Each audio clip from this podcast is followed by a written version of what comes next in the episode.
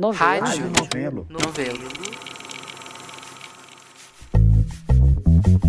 É o que eu sempre digo: o Brasil não precisa de economistas, o Brasil precisa de um antropólogo para dizer quem ele é. Esse aí dizendo que o Brasil não precisa de economistas é o economista Antônio Delfim Neto, o ministro todo-poderoso do milagre econômico da ditadura militar. O Delfim já apareceu aqui no quarto episódio falando de Transamazônica e no sexto episódio falando de Belo Monte. Aliás, se você tá chegando aqui agora, eu recomendo muito que você volte lá e escute todos os episódios na ordem. Nós não precisamos de economista, nós precisamos de um antropólogo, de um psicólogo, um homem capaz de nos dizer quem nós somos. Quem que o senhor acha que nós somos? Nós somos isso que nós estamos vivendo, isso que nós estamos discutindo. Ninguém tem 57 milhões de votos gratuitamente. O que a gente estava discutindo naquela altura da conversa era o desmonte da política ambiental no Brasil durante o governo Bolsonaro. O senhor acha que no final das contas o brasileiro médio ele é uma pessoa que apoia essa destruição? Eu acho que sim. Tanto é verdade que ele tem um núcleo forte. Não adianta a gente ficar triste. Eu entendo o ponto do Delfim. É difícil mesmo não achar que quem votou no Bolsonaro não concorda em algum nível com as visões antiambientais dele. Mas decifrar a opinião do brasileiro em geral parece ser um pouco mais complicado que isso. E não é que eu esteja sendo negacionista, que não tô querendo encarar fatos difíceis de engolir. É que tem uma quantidade grande de dados que dizem o contrário do Delfim nessa. Ele acha que o Brasil precisa de um psicólogo, de um antropólogo para dizer quem ele é. E o que não falta é pesquisador sério analisando quem é o brasileiro e o que ele pensa, e pesquisa de opinião tentando quantificar isso.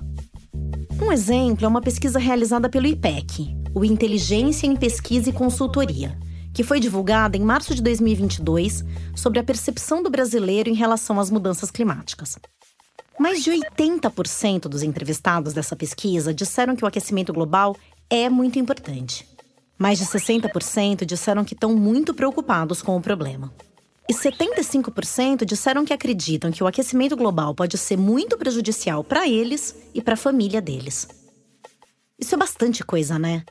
E esses resultados nem são novidade para quem acompanha esse tipo de pesquisa. Em geral, os brasileiros costumam ficar entre os povos mais preocupados do mundo com o problema. Os dados todos dessa pesquisa do IPEC e vários materiais adicionais aqui da apuração estão lá no site do Tempo Quente. Mas eu queria destacar só mais um dado aqui, porque ele particularmente me chama atenção. Quando perguntados se prefeririam a proteção do meio ambiente mesmo que isso significasse menos crescimento econômico e menos empregos, quase 80% dos entrevistados disseram que sim. Eu pensei muito sobre esses resultados ao longo da apuração desse podcast. Porque depois de tudo que a gente discutiu aqui, fica difícil não fechar nessa com Delfim, de que a maior parte da população de alguma maneira concorda com a destruição do meio ambiente. Ou que pelo menos não se importa tanto assim com ela. Mas então como é que a gente explica os resultados dessas pesquisas? Uma pergunta que fica é: se o brasileiro é assim tão preocupado com o ambiente e o clima, como foi que a gente chegou a essa conjunção de fatores tão na contramão da emergência climática? Será que as pessoas não estão vendo o que está rolando? Ou será que elas não estão ligando os pontos, não entendem o que está acontecendo como uma destruição? Você concorda que tem boi na linha aqui? Tentar entender essa aparente incoerência é um passo importante para mudar a direção das coisas. Eu sou Giovana Girardi e esse é o oitavo e último episódio de Tempo Quente, um podcast original da Rádio Novelo.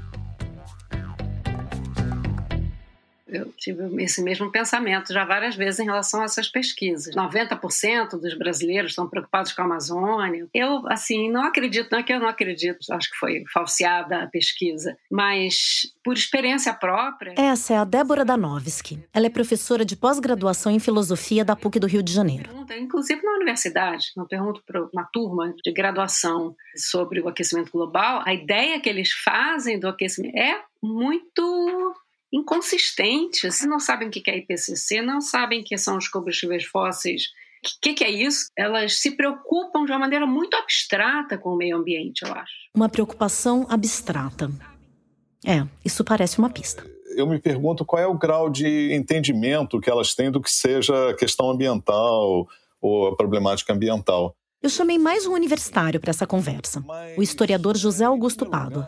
Em uma série que começou a ser feita em 1992, que chamava O que o Brasileiro Pensa do Meio Ambiente. Essa série eu acompanhei durante o tempo que ela durou, ela era feita cada cinco anos. Quando você perguntava o que fazia parte do meio ambiente, aparecia os oceanos, aparecia as florestas, mas quando se perguntava em relação às cidades, por exemplo, caía para 19%. Só 19% das pessoas achavam que as cidades faziam parte do meio ambiente e só cerca de 10% achavam que as favelas faziam parte do meio ambiente. Essa ideia de que o meio ambiente é o que está lá longe. O meio ambiente é o que está lá longe. A preocupação é abstrata e o próprio entendimento do que é meio ambiente é confuso. O Pado é professor do Instituto de História da UFRJ e coordenador do Laboratório de História e Natureza. Nas várias linhas de pesquisa dele, o Pado tenta dissecar o que está por trás dessa confusão.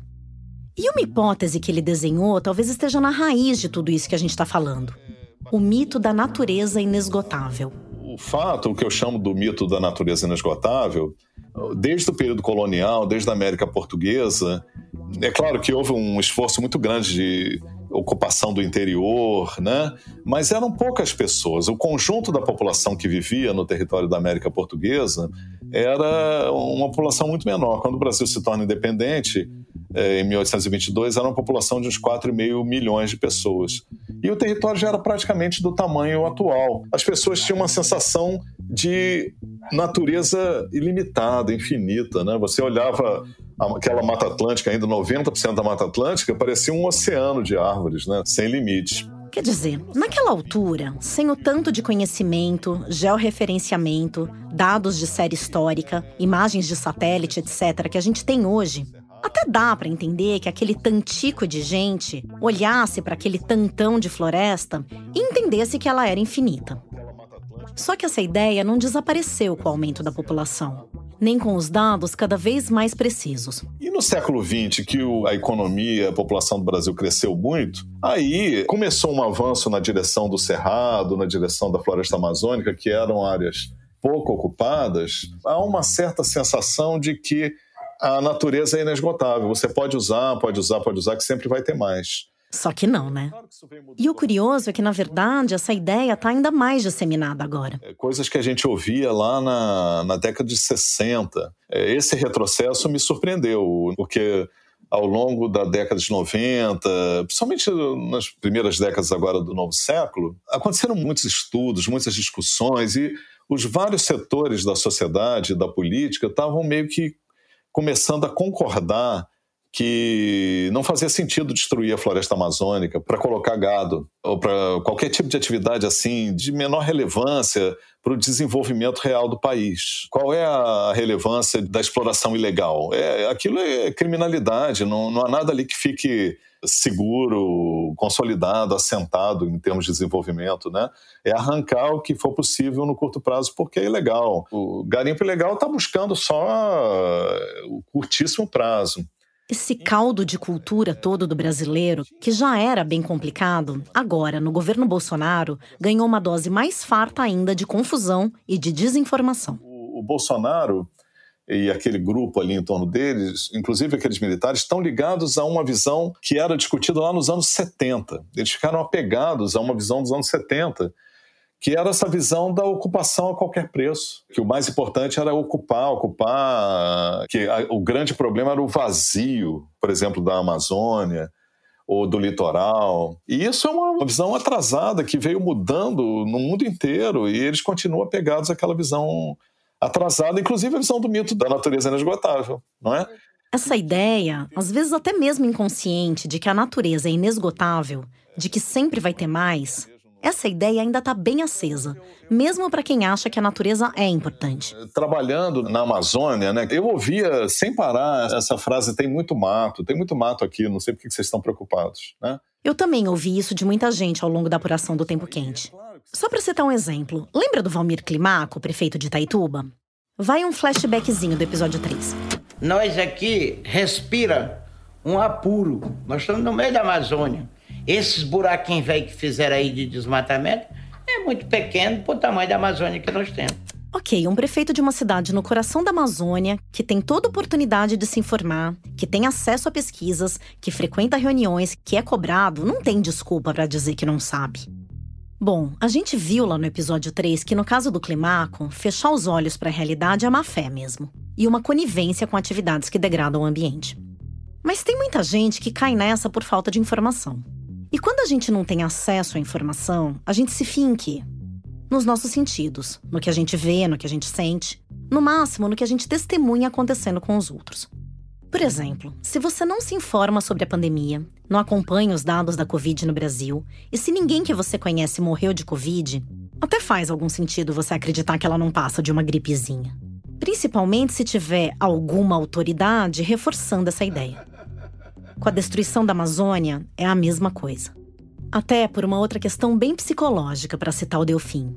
Essas verdades muitas vezes são inconvenientes. Mais um flashback agora do segundo episódio.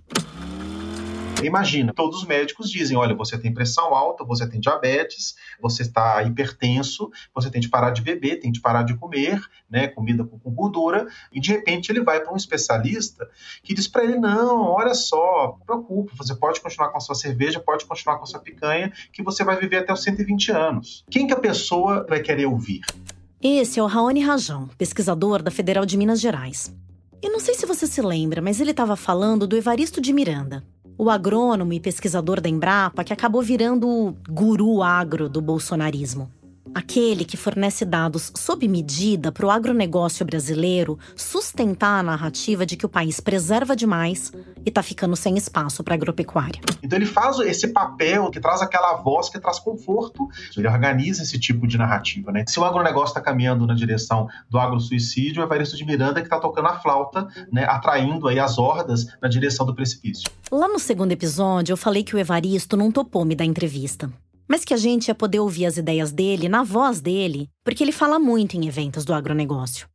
Ele fala um bocado também em certos círculos militares. E foi destaque numa série de webinars do Instituto General Vilas Boas, do ex-comandante do Exército Brasileiro, que aconteceram no fim de 2021. Só que o Evaristo de Miranda não foi o único convidado. A série tinha como objetivo discutir, entre aspas, uma moderna visão da plataforma geopolítica da Amazônia e as ações estratégicas para a defesa dos interesses nacionais na questão ambiental. Mas, na verdade, foi um verdadeiro lollapalooza do negacionismo brasileiro. Estavam ali reunidos os maiores teóricos da conspiração antiambientalista do Brasil. E eu parei tudo que eu estava fazendo para assistir, porque eu suspeitava que mais uma chave dessa relação ambígua do brasileiro com o meio ambiente estava ali. Ali, não no webinar do Instituto Vilas Boas exatamente, não só pelo menos, mas em toda essa onda de alçar o posto de autoridade uma meia dúzia de cientistas controversos e negacionistas que até outro dia estavam nas sombras. O webinar do Instituto Vilas Boas reuniu figuras que eram quase anedóticas no Brasil e que não têm nenhuma credibilidade na academia científica brasileira. Além do Evaristo, outro destaque no line-up do webinar foi o meteorologista aposentado Luiz Molion, que é uma espécie de decano dos negacionistas do clima no Brasil. Só que no evento ele foi apresentado como um grande nome da climatologia brasileira. Falar sobre o clima global e essa história que antes era aquecimento, mas como faz 30 anos que não está aquecendo, agora mudaram de seis para meia dúzia, agora é mudanças climáticas. Só Esse é o Molion, logo no começo da apresentação dele. Então, nos chamam de negacionistas eu nunca neguei que houve um aquecimento de 76 até 2005. A diferença básica é que o IPCC, Painel Intergovernamental de Mudanças Climáticas, atribui isso ao aumento de CO2. Quando na realidade o aumento de CO2 é uma consequência do aquecimento. Existiu o aquecimento? Existiu. E depois de 2000 praticamente a temperatura permaneceu inalterada. Dizer, o fato é que nesses últimos 20 anos não houve aquecimento nenhum. Cinco minutos ouvindo Molion e eu já estava confusa. Primeiro, ele diz que faz 30 anos que não está aquecendo. Depois, diz que nunca negou o aquecimento entre 76 e 2005. Depois, diz que não houve nenhum aquecimento nos últimos 20 anos. Se você tá acompanhando o raciocínio, já viu que nem a própria conta dele fecha, né? Mas isso de verdade pouco importa, porque a base do que ele diz está errada.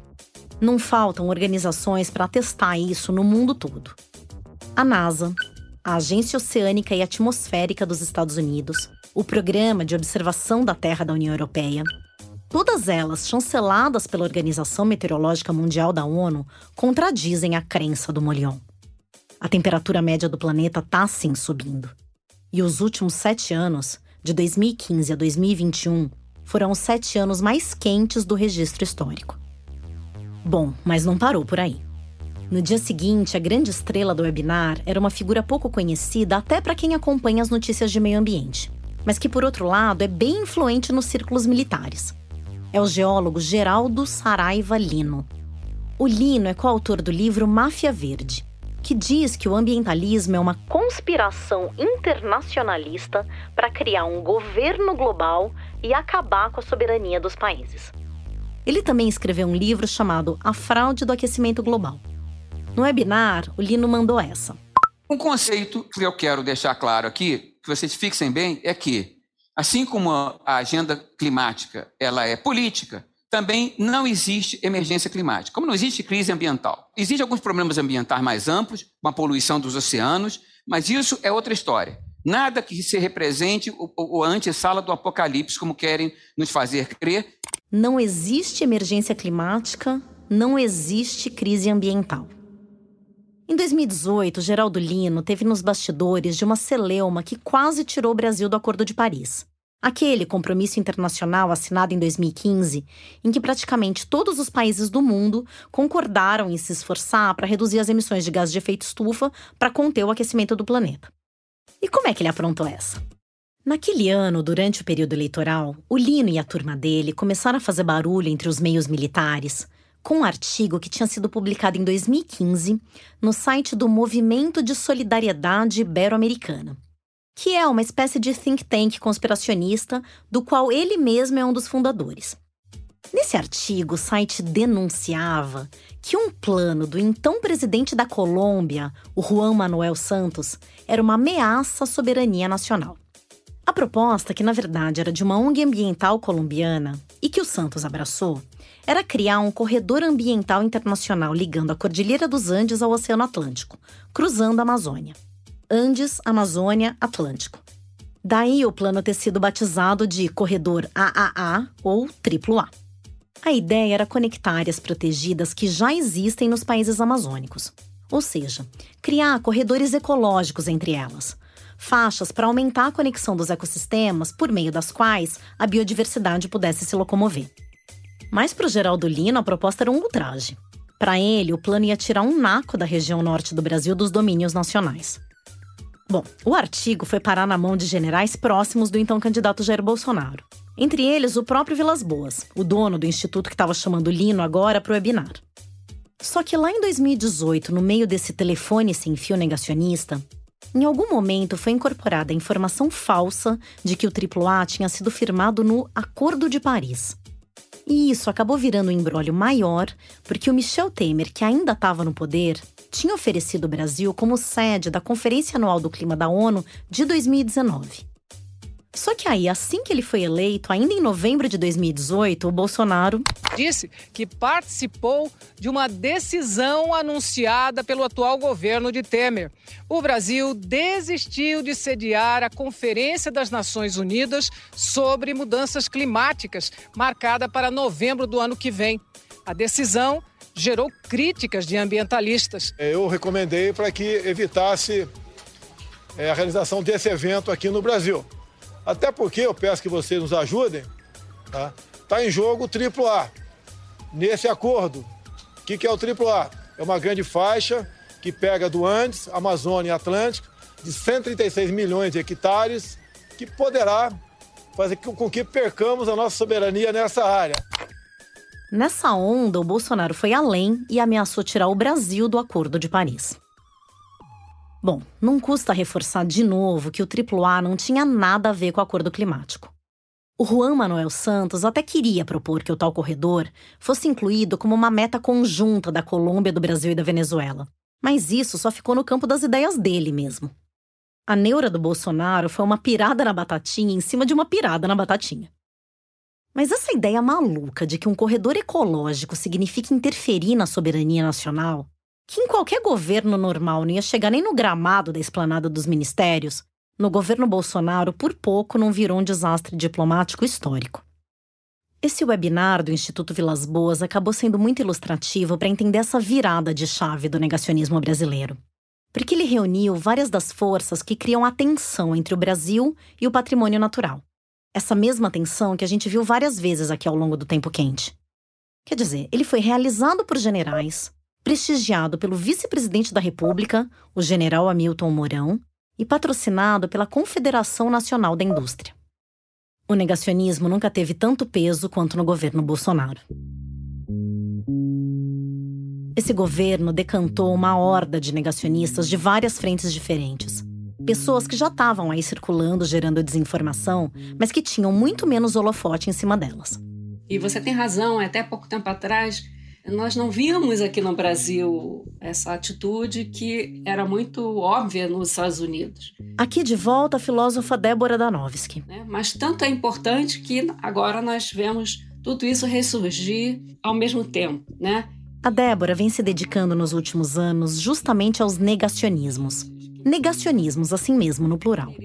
E quando ela fala que nós vemos tudo isso ressurgir ao mesmo tempo, ela está se referindo ao fato de que a ciência como um todo virou alvo nesse acirramento da polarização do país. Do negacionismo, que agora é, tem todo o contexto para vir para o primeiro plano, para a superfície. O Molhon já estava lá como que esperando o seu ambiente, né, digamos assim, apropriado. Ele... O Molion é o meteorologista Luiz Molion, aquele que dizia que o mundo não está esquentando há 30 anos ou, ou 20, sei lá, aquele cálculo maluco dele.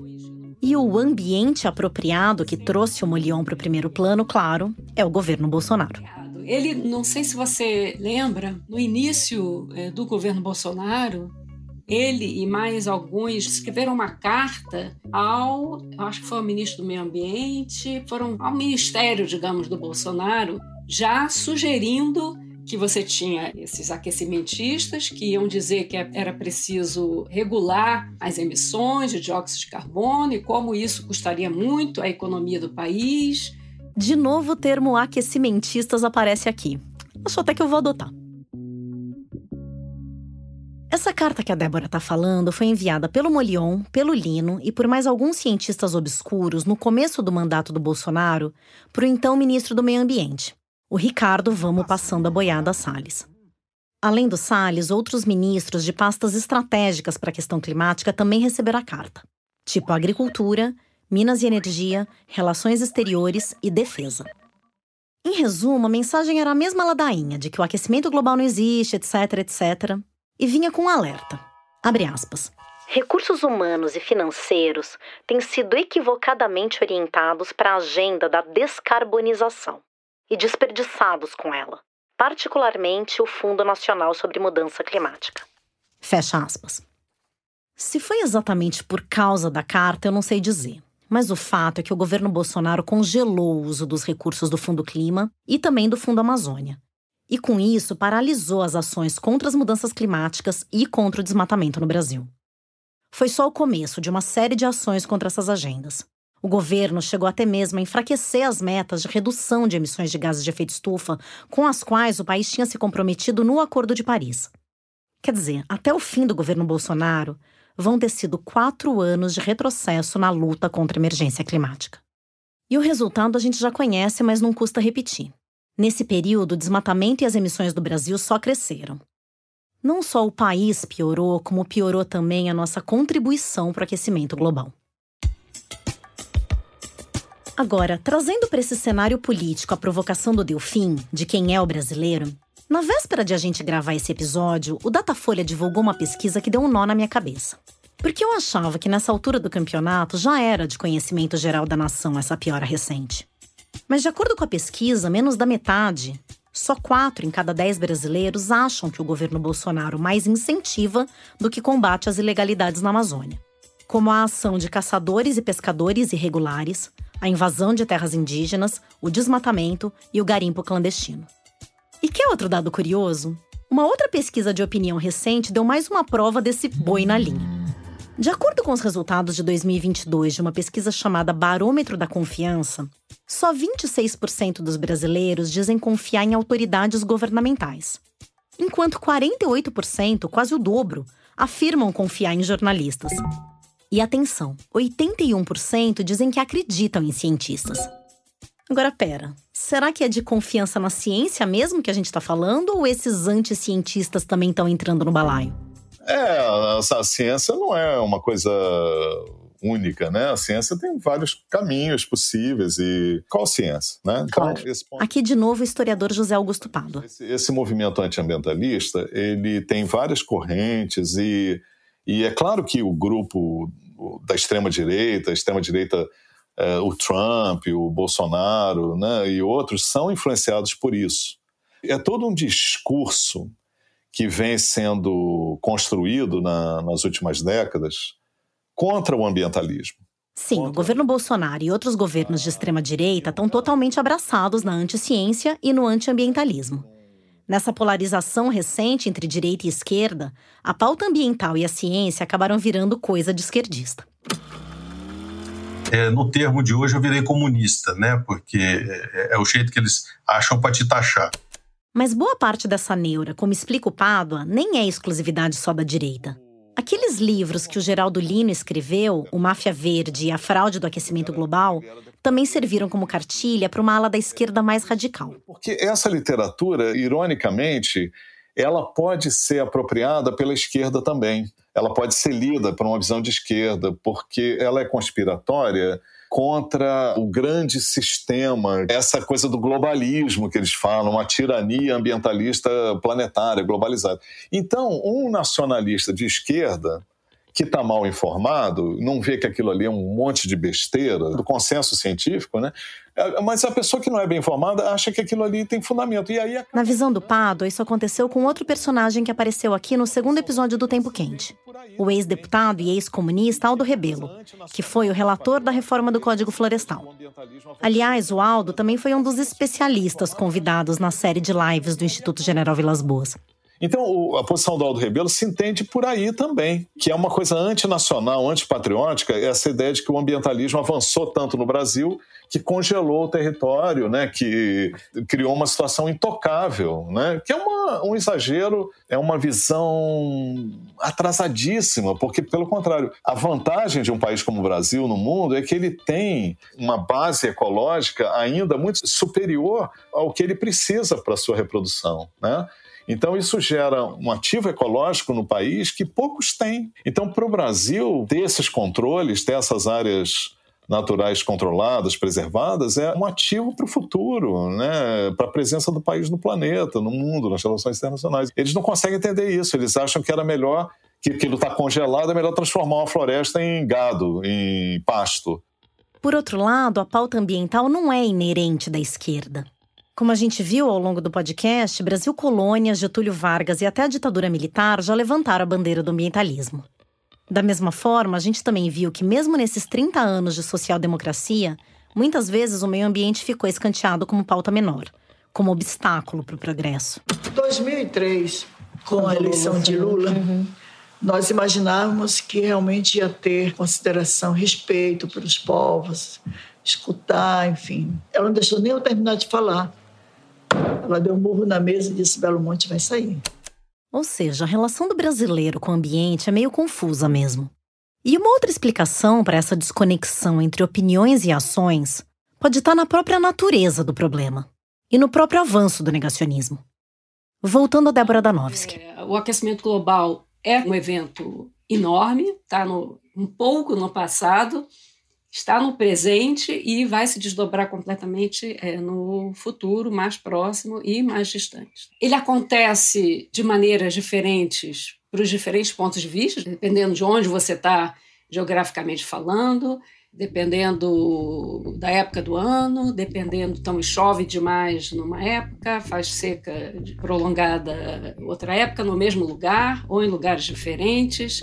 Se você é um grande agricultor, você vai sentir, ver alguma coisa, ver parte disso que está acontecendo, mas vai tentar não ver, não deixar que se veja outras coisas do que um pequeno agricultor, Né? Se você é um indígena é, que está ali lidando diretamente com os ciclos, as estações, a relação entre os, os animais, as festas, os, os eventos climáticos, é, você vê de outra maneira. Cada pessoa vê de um jeito, né? Tá frio para um, né? Tá frio demais. Já nos impede de é, compreender o seu sentido, porque ele tem uma extensão global, tem uma extensão temporal acontece de maneiras diferentes em diferentes lugares para diferentes pessoas. Então você já, já tem essa dificuldade. Tem a, a negação, a denegação pessoal ou coletiva também do que está acontecendo, porque nós não gostamos de ter que pensar no que está acontecendo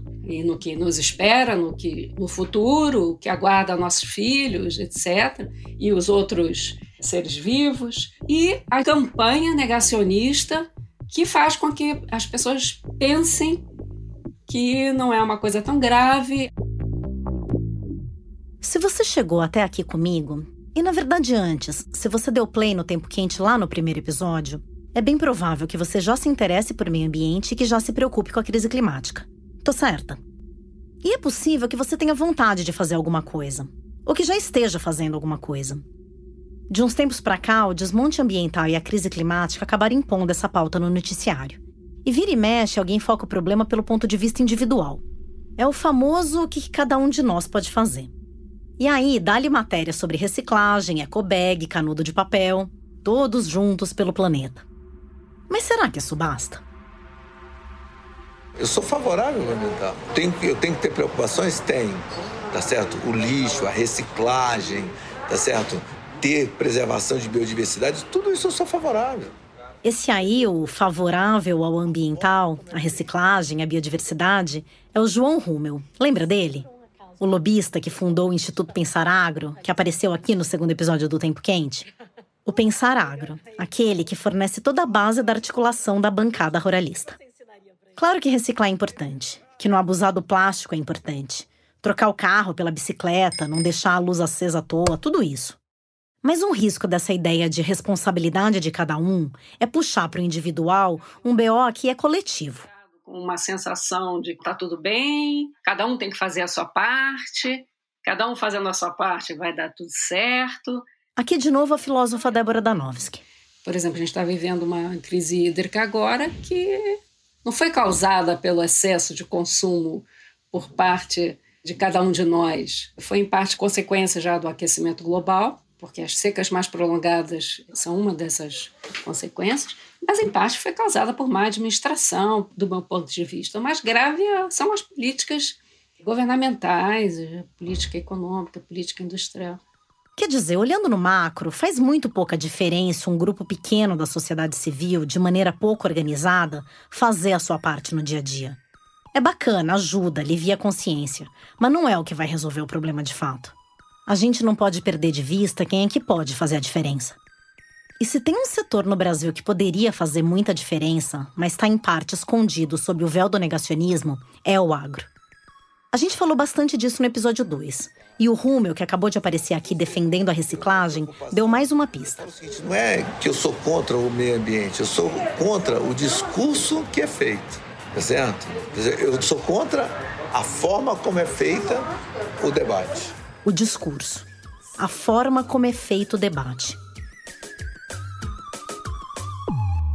Tem mais uma universitária que eu quis ouvir aqui nessa reta final do Tempo Quente, que estuda justamente como esse debate, ou a forma como o agro é retratado na mídia, impacta o entendimento da população sobre o que é está em jogo. É, é, um assunto delicado, um desconforto. Então, posso dar um... Essa é a Maiana Larsen, antropóloga dinamarquesa e pesquisadora aqui no Brasil, no INPE. Por muitos anos, a Maiana se debruçou sobre o negacionismo que rola nos Estados Unidos, avaliando o grau de conhecimento dos americanos sobre as mudanças climáticas. Depois de um tempo, ela quis entender como seria a relação de um outro povo com o assunto. E aí ela veio investigar os brasileiros. Logo de cara, a Maiana percebeu uma diferença importante.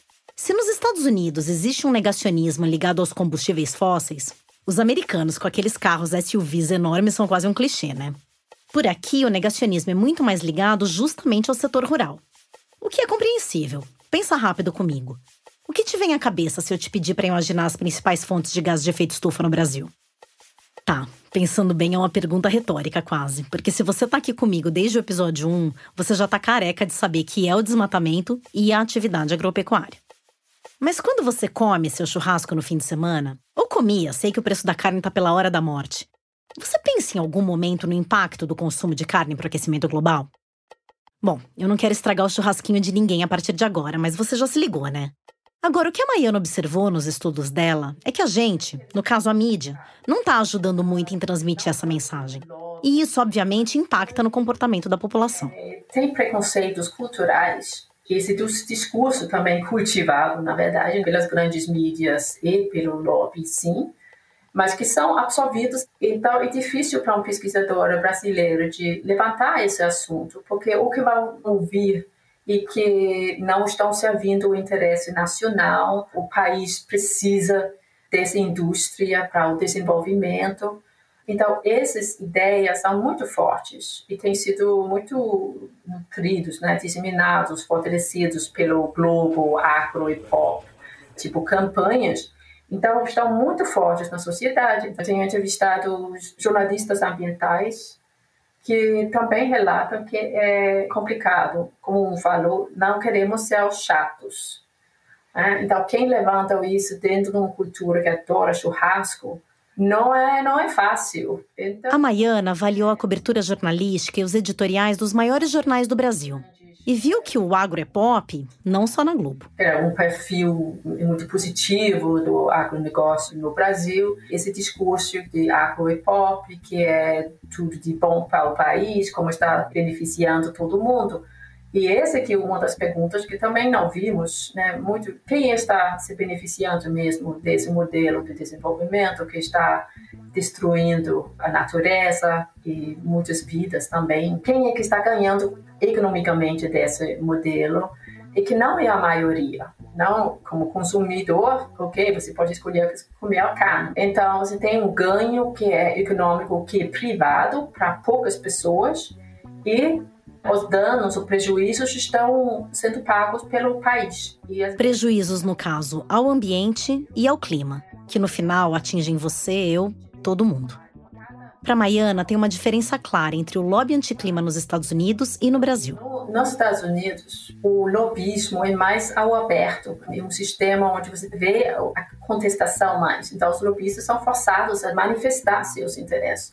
No Brasil, o jogo é jogado mais em cima, em uma escala mais alto, antes de chegar ao povo. E no Brasil, os lobbies não precisam fazer isso, porque o sistema já está criado todo a favor deles. Você controla, em grande medida, as mídias, você tem seus interesses muito defendidos dentro do, do governo, então o agronegócio nem precisa se mobilizar de forma óbvia.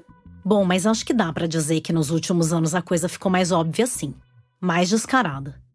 Grandes empresas ligadas ao agronegócio, por exemplo, vêm promovendo palestras nos últimos anos para dizer para os produtores rurais e para a gente do setor que o aquecimento global não existe.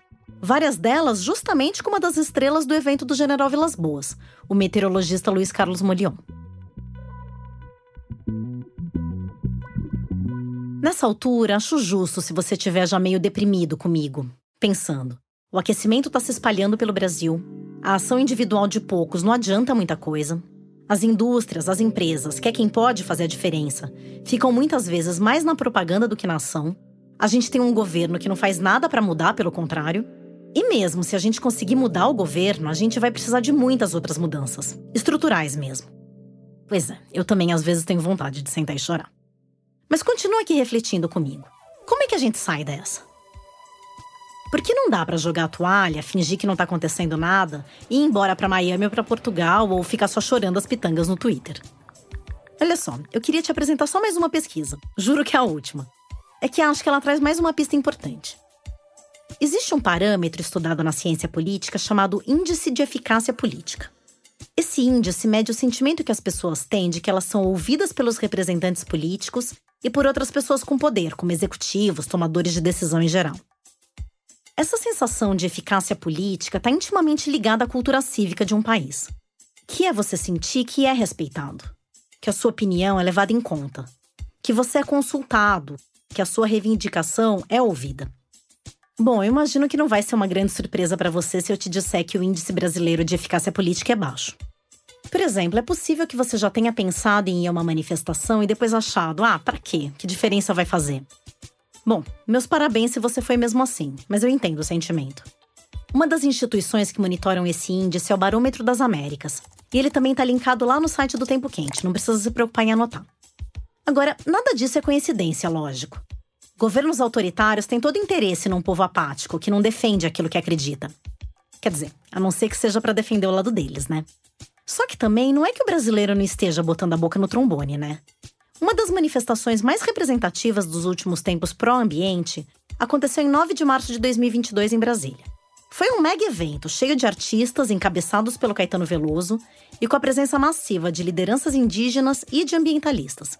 Todo mundo ali para protestar contra projetos de lei que podem afrouxar ainda mais a legislação ambiental do país. E nem ficou só na manifestação, no show. Os representantes do grupo que organizou o protesto foram até o STF para conversar com os ministros do Supremo e foram recebidos pelo Rodrigo Pacheco, o presidente do Senado, que deu uma sinalização positiva de que tudo ia ser discutido com calma. Só que pouco tempo depois, alguns dos projetos alvo dos protestos foram colocados às pressas para votação no Congresso. Quer dizer, Difícil ter um sentimento forte de eficácia política quando a realidade não está colaborando, né? Ao longo aqui desses oito episódios do Tempo Quente, a gente ouviu como se articulam os interesses contra uma agenda mais protetiva ao meio ambiente. Mas você deve lembrar que um dos meus objetivos quando eu quis fazer essa série, que eu deixei claro lá no primeiro episódio, era aprender com esses caras. Esses caras, no caso, eram os lobistas. Eu lembro que eu falei também já no primeiro episódio a gente pensa em lobby, pensa logo em maracutaia. E de fato, a gente viu tanta barbaridade emplacada à luz do dia por todos os canais, entre aspas, certinhos, que nem precisa ser uma coisa assim debaixo dos panos. Mas não é só isso. O lobby, na essência, é uma ferramenta legítima de pressão política. De unir forças de um determinado grupo de pessoas interessadas e armar uma estratégia de ação. De pressionar parlamentares, de mobilizar a opinião pública, enfim, de ser ouvido de ser levado em conta na tomada de decisões, que é justamente a sensação de eficácia política. Mas outra pergunta que eu tinha era: por que, que alguns lobbies levam mais do que outros? E a gente ouviu aqui muitas das estratégias dessa turma peso pesado que está conquistando tudo. Que é simplificar o discurso, gerar dúvidas sobre os fatos científicos, escolher as palavras e dados a serem apresentados, nem que para isso seja preciso distorcer uma coisa aqui e ali e conquistar corações e mentes. Será que são caminhos que o outro lado poderia seguir? A turma do ambientalismo é até boa em fazer barulho, mobilizar protestos. Fico aqui pensando nas grandes marchas do clima lideradas pela Greta Thunberg, por exemplo. Só que isso sozinho, ao menos no Brasil, não tem sido bastante. Sobre isso, teve uma reflexão que eu ouvi aqui de uma das entrevistadas do Tempo Quente que me chamou a atenção. Foi da Isabela Teixeira, a ex-ministra do Meio Ambiente. Eu acho que o Código Florestal mostrou uma coisa muito sensível para todos nós da área ambiental, que nós não temos base política. O rei ficou nu na área ambiental. Não é porque você aprovou um Código Florestal e que você mexeu nisso, mexeu naquilo. A evidência política é que a área ambiental não tinha voto. Que continua até hoje. Nós temos uma grande capacidade de mobilizar a mídia. Nós estamos diariamente na mídia. O que, que ficou claro? Que a área ambiental tinha um grande apelo internacional, a gente tocava bumbo no mundo inteiro, tínhamos uma capacidade de discutir, de mobilizar na direção certa. Não tínhamos votos. O que ficou evidente no Congresso é que nós não temos base política para lidar tá, com as demandas de políticas sobre a área ambiental. Quer dizer, se o brasileiro é preocupado com o meio ambiente, o tema não parece estar nas prioridades na hora do voto. E ele certamente não está elegendo ou está elegendo poucos representantes que pensam da mesma maneira. Talvez também porque faltem mais candidatos de peso com essas bandeiras. Os deputados e senadores que estão no Congresso estão votando de acordo com os interesses das bases deles e com os próprios interesses pessoais e de quem os financia, com o que eles acham que vai render voto e a continuidade deles no poder. Só que esse é um jogo de forças que, mesmo se o ambientalismo aumentar a representatividade no Congresso, ainda vai continuar acontecendo. O João Rummel, do Pensar Agro, já tinha descrito essa fórmula. Todo mundo reclama do fundo eleitoral, todo mundo reclama dos parlamentares, mas todo mundo quer uma coisa barata. Mas a democracia é caro. Você ter um fórum de debate, de construção, de evolução de conceitos, de ideias, tá certo? custa caro. Deslocamento, aproximação, reuniões, organização, estrutura para ter isso é caríssimo. Não cai no céu tá certo? A comunicação do parlamentar, entender qual é a opinião da sociedade, se aquilo vai dar voto para ele, se ele consegue vender que aquele voto que ele está dando realmente vai ter um benefício para o cidadão, é difícil de fazer isso dentro de um entendimento. E custa caro, tá certo? Ou seja, para jogar de igual para igual vai custar caro. Mas custa bem mais caro remediar as consequências da crise climática. Se é que vai dar tempo. Eu sei da resistência que a gente tem de botar mais dinheiro na política de como o fantasma da corrupção gira em torno de tudo que diz respeito à política no Brasil. Mas é aquela história de não jogar a dúzia inteira fora porque a gente achou um ovo podre. Ou dois, ou três, enfim. Tem que ter compliance. Tem que ter fiscalização. Tem que ter prestação de contas. E tudo isso dá trabalho. Mas não quer dizer que não pode valer a pena. E quem paga essa conta? É, então, é, alguns sim, alguns atores, aqui eu estou chamando de atores, que chamam de players, esse vocabulário horrível neoliberal, já estão, digamos assim, abrindo espaço dentro da sua visão de mundo, não por motivos altruístas, mas porque eles precisam, são obrigados a fazer isso, para incluir a preocupação com as mudanças climáticas. Mas... Quer dizer, não é só o ambientalista ou aquecimentista que vai se dar mal na crise climática. Todo mundo vai.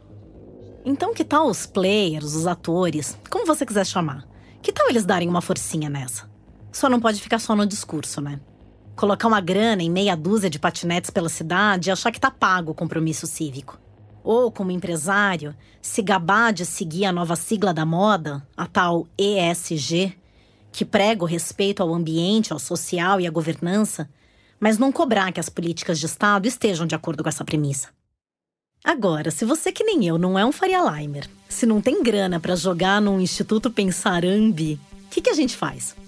Bom, primeiro de tudo, o compromisso cívico que ainda é obrigatório aqui no Brasil: votar. Votar consciente, estudar propostas, estudar currículo, estudar histórico dos candidatos. E não só para os cargos executivos de presidente, governador, prefeito, mas também para o legislativo, para senador, deputado estadual, federal, vereador. É no Congresso, como a gente viu ao longo desse podcast, que a pauta antiambientalista ganhou força nos últimos anos. Votar é um direito, um dever e uma responsabilidade da qual abrir mão anulando, votando em branco, justificando, é a maior furada. Depois não adianta reclamar. Mas outra coisa tão importante quanto é pressionar. É não esquecer da política assim que a eleição passar. É se informar, é escrever abaixo assinado, fazer vaquinha, apoiar as iniciativas que você sabe que são sérias. É ir pra rua, é protestar. É ir além das ações individuais e dar um passo rumo à ação coletiva. É até se candidatar a um cargo público, por que não? É descobrir uma porção de outras estratégias que eu não elenquei aqui. Não tem receita pronta. Dá trabalho, é desconfortável, mas a alternativa é muito pior.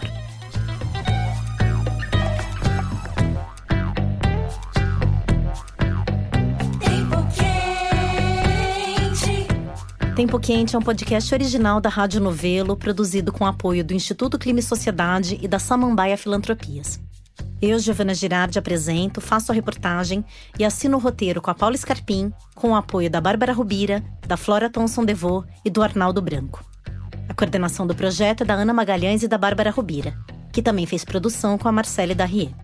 A gente teve a consultoria da Cristina Morim e do Cláudio Ângelo. A direção criativa é da Paula Scarpim e da Branca Viana e a direção executiva é do Guilherme Alpendre.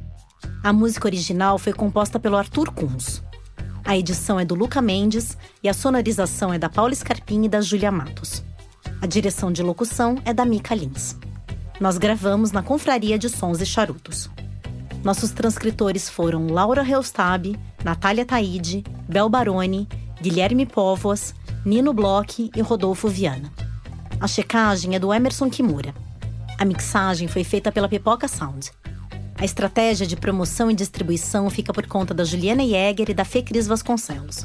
As redes sociais são da Bia Ribeiro e do Eduardo Wolff, com o designer Matheus Coutinho. A edição de nosso conteúdo em vídeo é da Thaís Fernandes. Nossa identidade visual foi elaborada pela Natasha Gompers e o nosso site foi feito pela Paula Carvalho e pela Amanda Gedra.